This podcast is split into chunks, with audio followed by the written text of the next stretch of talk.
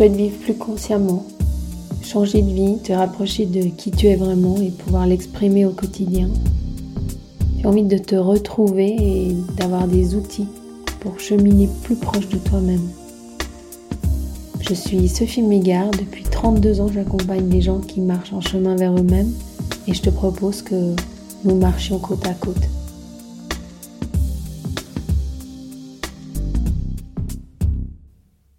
Bonjour et bienvenue aujourd'hui pour un nouvel épisode. Nous allons parler de changement et nous allons nous poser cette question et, si le changement n'était pas nécessaire Est-ce que vous remarquez que nous sommes tous habitués depuis très petit à changer?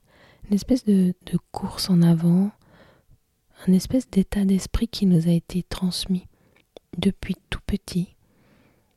En effet, déjà dans le ventre de notre mère, on avait pour nous des, objectifs. Nos parents pensaient, mais ce serait super s'il avait les cheveux frisés, ah, s'il avait les yeux bleus ou verts, comme sa grand-mère.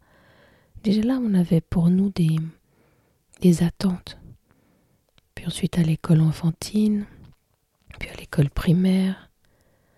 Ce regard toujours sur nous qui demandait quelque chose une façon d'être, une façon de se comporter, quelque chose qui, qui aurait permis qu'on soit plus performant, plus entier, comme si on était déjà là, dans le ventre de notre mère, avec un manque, avec quelque chose qui n'était pas entier.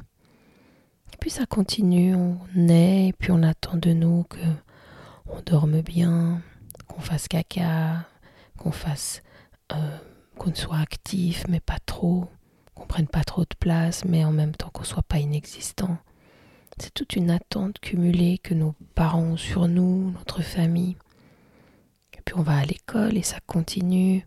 On attend de nous qu'on soit, qu'on parle, mais quand on, quand on le souhaite, enfin quand c'est permis.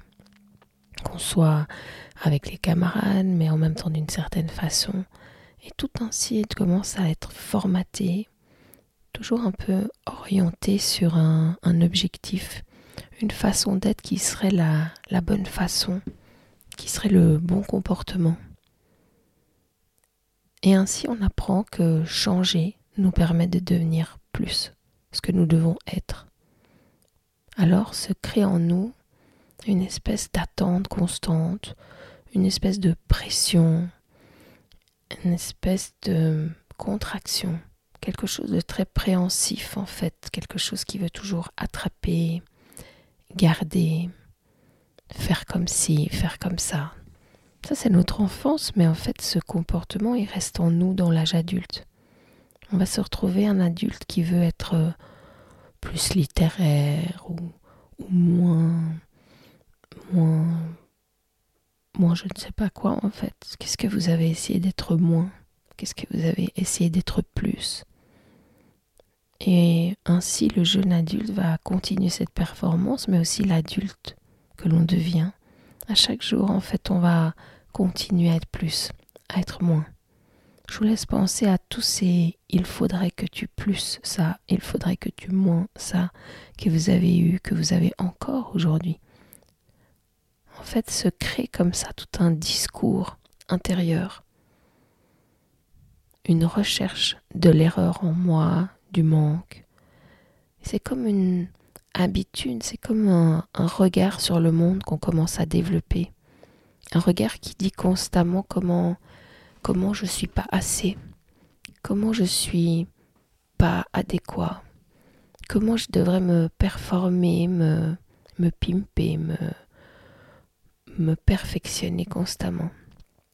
Ça va créer à l'intérieur une espèce de course, une tension qui reste là un petit peu en arrière-plan, qui me pousse tout le temps dans mes limites. Et puis peut-être ça peut même développer à l'intérieur de moi une espèce de jugement, quelque chose qui me coupe de moi-même. Vraiment, euh, vraiment comme ça n'a pas du tout comme tu fonctionnes. Vraiment, t'as de nouveau loupé ça. T'es de nouveau pas assis t'es de nouveau pas à l'endroit où tu devrais être. ce jugement permanent, cette espèce de discours intérieur extrêmement négatif va habiter toutes nos pensées. Est-ce que vous pouvez là vous poser et imaginer le nombre de pensées par jour que vous avez de jugement? Ces jugements, ils sont plus ou moins forts selon les personnes. Parfois un peu légers et puis parfois un peu maltraitants. Parfois très maltraitants. Ils vont nous amener à nous comparer. Comparer aux voisins, nous comparer à nos frères, à nos sœurs, à nos collègues. Et puis parfois nous comparer à des inconnus, à quelqu'un vu sur Instagram ou sur Facebook.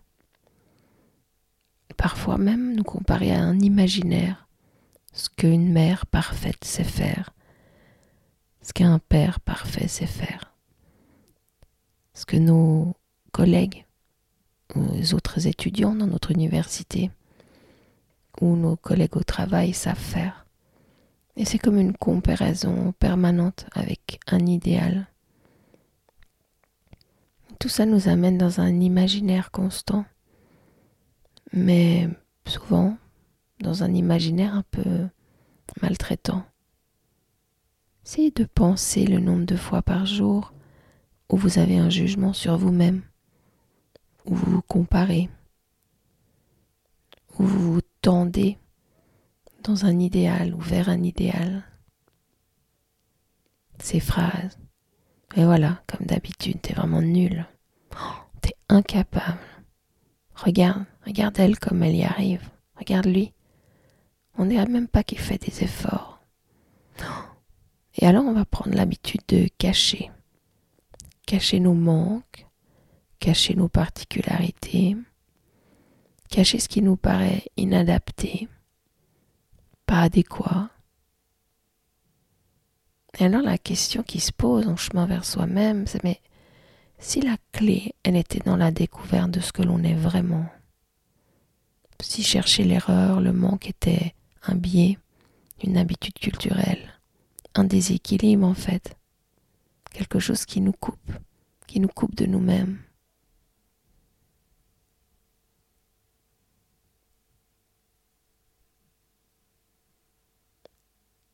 Est-ce que, en fait, lâcher, quitter ce discours intérieur ne serait pas une façon de revenir à nous-mêmes? Et si la clé était dans la recherche de nos capacités, de ce que l'on fait bien, de ce que l'on est vraiment.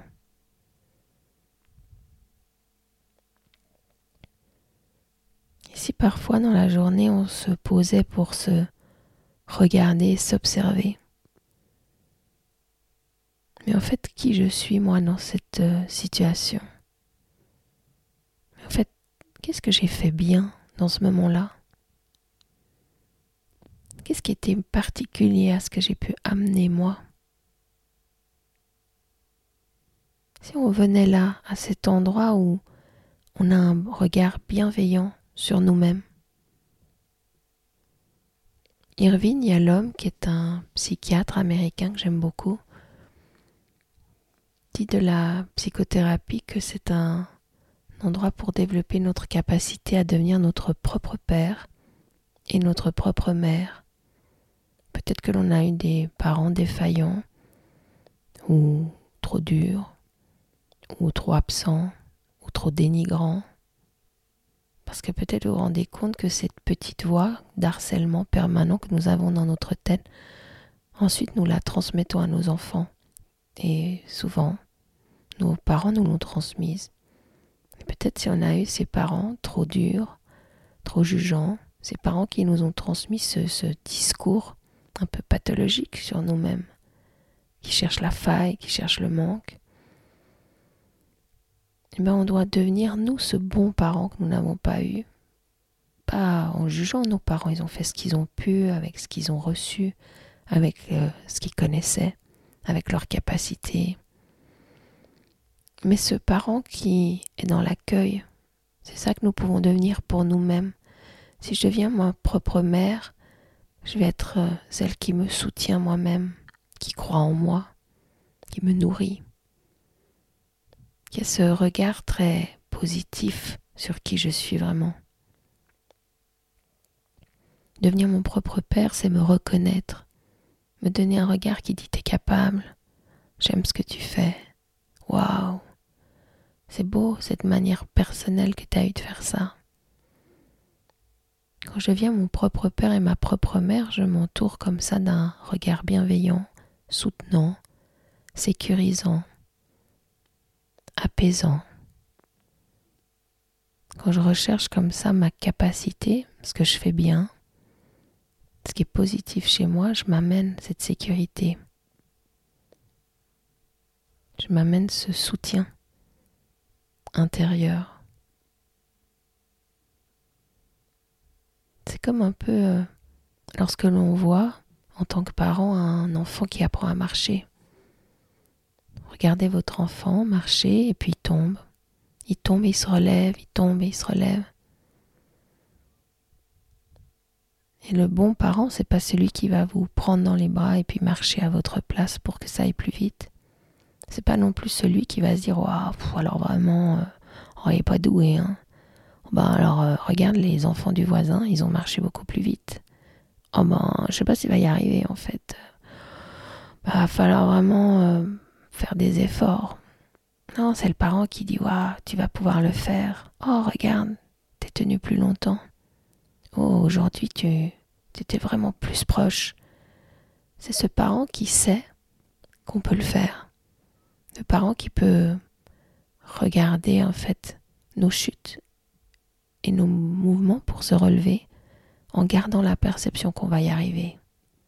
C'est ce parent intérieur que l'on veut être pour nous-mêmes. Quand on fait cela, quand on s'accueille, quand on arrête de se juger, quand on s'accompagne vraiment, alors quelque chose se calme en nous, se dépose.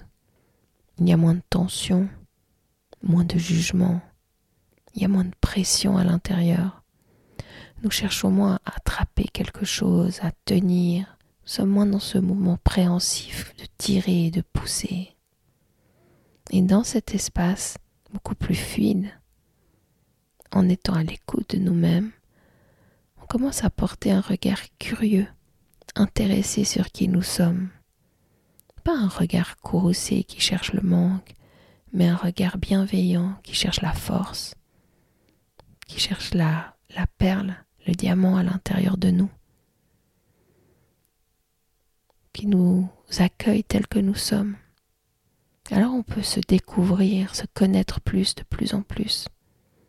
Et je pense que cheminer vers soi-même, c'est ça, cette découverte. C'est se connaître de plus en plus. Et ainsi arrêter de tenter de correspondre à une vie qu'on se serait imposée ou qui paraîtrait être celle qu'il faut avoir pour créer une vie qui nous corresponde vraiment. Alors dites-moi, est-ce que vous vous reconnaissez dans ce jugement permanent? Est-ce que vous êtes prêt à devenir un bon parent pour vous-même? À vous accueillir, à célébrer ce que vous êtes vraiment? Pour marcher encore plus vers qui vous êtes?